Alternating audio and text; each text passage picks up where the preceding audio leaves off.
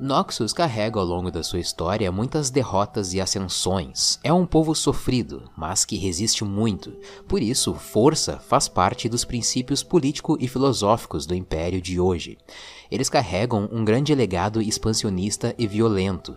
Toda essa trajetória é construída em cima de milênios de guerras, de conflitos internos, ali ao redor da região de Noxi, que é anterior a Noxus, e conflitos externos também com outras regiões, como Demacia e Freljord. Cada Noxiano, independentemente da sua classe social, tem a oportunidade de ascender na hierarquia do Império desde que se mostre competente e forte o bastante para ser útil no campo de batalha. Toda força é bem-vinda, mesmo que seja uma força mágica, diferente de Demacia, que ainda abomina magia ao invés de militarizar ela, como Noxus faz. Sua força agora é nossa. Como consequência do plano expansionista de Noxus, é natural que os Noxianos morram em campo de batalha, deixando para trás muitos filhos, familiares, então é bastante comum que hajam cada vez mais órfãos circulando sozinhos e desamparados nos becos e ruas ao redor do Bastião Imortal. E com os últimos anos de comando do general Boran Darkwill à frente de Noxus e a desastrosa invasão do Império nas Primeiras Terras, a situação começou a sair do controle. O mundo pode ceder à escuridão mas Noxus sobreviverá. O clima de insegurança na capital fez com que muitas famílias, até mesmo as mágicas, se refugiassem das províncias mais distantes. E é aí que Gregory, o Cinzento, e a sua esposa Amoline, uma bruxa, também escolheram se refugiar. Mas eles foram ainda mais longe e reivindicaram, através de uma batalha, uma terra ao norte de Noxus, quase nos limites de Freljord, nos Montes Ferrifarpos e é lá onde eles construíram uma casa para eles. Bem diferente dos princípios de força que tem em Noxus. Acredito que a Riven fosse gostar de morar com essa família. Então a Moline engravidou. Inspirada nas histórias que ela ouviu das terras congeladas, de que ursos sombrios e protetores dominavam aquele deserto de gelo, fazendo uma referência aos Ursaini, essas histórias fascinavam a Moline, então já nos últimos meses de gravidez, ela se divertia sentada em frente à lareira para se aquecer, costurando uma versão de pelúcia dessas criaturas Ursaini das histórias de presente para o seu bebê, que brevemente estaria no aconchego dos seus braços. Um dia, a Moline estava terminando de colocar o olho no ursinho de pelúcia quando entrou em trabalho de parto ali mesmo, na frente do calor da lareira, e com a ajuda do Gregory, o casal finalmente recebeu N para completar a família. Eles eram felizes, e a N, desde bebê, ela se apegou muito ao ursinho feito pela mãe. Numa noite, quando ela ainda era um bebê, a Anne e o Gregory ficaram muito doentes. A menina, ela estava queimando com uma febre tão forte que a mãe Amoline não conseguia nem segurar a filha nos braços. Desesperada, ela sai para buscar água gelada no rio que tinha do lado da casa. No dia seguinte, a Anne estava completamente curada, brincando com seu ursinho Tibers, e seu pai ainda estava se recuperando do mal-estar. Porém, a Amoline nunca mais voltou para casa. A Anne ainda acreditava que um dia a mãe dela voltaria. Esperançosa, ela ficava sentada na cadeira de balanço da mãe em frente à lareira, abraçando o Tibers e deixando seu olhar se perder nas chamas do fogo enquanto era observada pelo pai, que infelizmente não podia fazer muito por ela, já que até pro Gregory é difícil dizer para a filha que talvez a sua mãe nunca mais volte. Alguns anos se passaram e mais colonizadores se refugiaram em Monteferrifarpus, e uma dessas pessoas era Leana, uma mulher solteira que buscava um recomeço bem longe da capital noxiana, ao lado da sua filha Daisy. Em pouco tempo, a Leana e o Gregory se conheceram, se apaixonaram e passaram a viver juntos. Então, a partir disso, a Anne deixou de ser tão sozinha e ganhou a companhia de Daisy, que passou a ser a sua meia-irmã mais nova. Esse é um período complicado, porque a Anne estava acostumada a ser filha única e fazer tudo do jeito dela. Então, agora, além de se acostumar de não ter que ser mais o centro das atenções, ela também precisava lidar com o fato de que a sua mãe se foi para sempre realmente e que seu pai agora está construindo uma nova vida ao lado de uma outra mulher. Eram constantes as brigas entre Anne, Daisy e Leana, e seu pai via as brigas e ficava sem saber de qual lado que ele deveria defender. Seria a sua primeira e única filha que perdeu a mãe misteriosamente, ou seria sua nova esposa e enteada. Mas nem sempre a causa dos problemas era a Anne. A Leana também era uma pessoa muito difícil de lidar, e ela não conseguia esconder o quanto ela preferia que a Anne não existisse entre ela, Gregory e Daisy. Era como se a Anne fosse uma intrusa na família que ela está construindo. Em uma noite, enquanto as crianças dormiam, a Leana foi guardar umas roupas e se deparou com desenhos da Anne onde mostrava ela, a mãe Amoline, o pai Gregory e Tibers, todos juntos em harmonia, enquanto Leana e Daisy ficavam longe deles.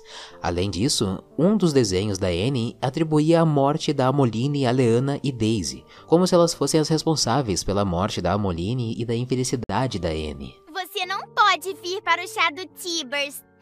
Um dia a Anne e a Daisy brincavam na floresta porque uma dessas fadinhas traiçoeiras e caóticas, tipo a Pix, pousou no Tibers e as irmãs foram correndo lá atrás da criatura. Isso é divertido! Elas pareciam se divertir muito, apesar das brigas com a Daisy, ela era a única companhia que a Anne tinha, então elas se aceitavam como irmãs.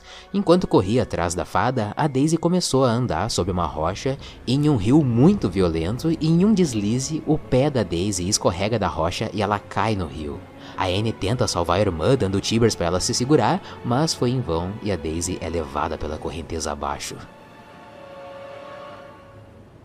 Naquela noite, a Anne espiava atrás da porta a conversa da Leana com Gregory e a madrasta agora culpava a Anne pela morte da Daisy e dizendo que ela era um monstro. A menina se isolou no seu quarto, se agarrou ao Tibers enquanto chorava e, sem perceber, cada lágrima sua que escorria em seu ursinho se transformava em chamas. E em poucos segundos, o quarto inteiro estava pegando fogo. O pai veio correndo para salvar a filha e colocou ela no colo, mas quando eles estavam quase saindo, uma coluna de madeira em chamas cai do teto bem em cima do Gregory. E isso é tudo que a Anne se lembra. Quando ela recupera a consciência, já não existe mais uma casa, o incêndio ainda se alastra pela floresta, o pai morreu queimado sobre os escombros e a Anne tá ali diante da madrasta Leana. Em um único dia, tanto Leana quanto Anne perderam tudo. A menina não tinha culpa do acidente do rio e o incêndio da casa foi porque a Anne ainda não consegue controlar os poderes dela.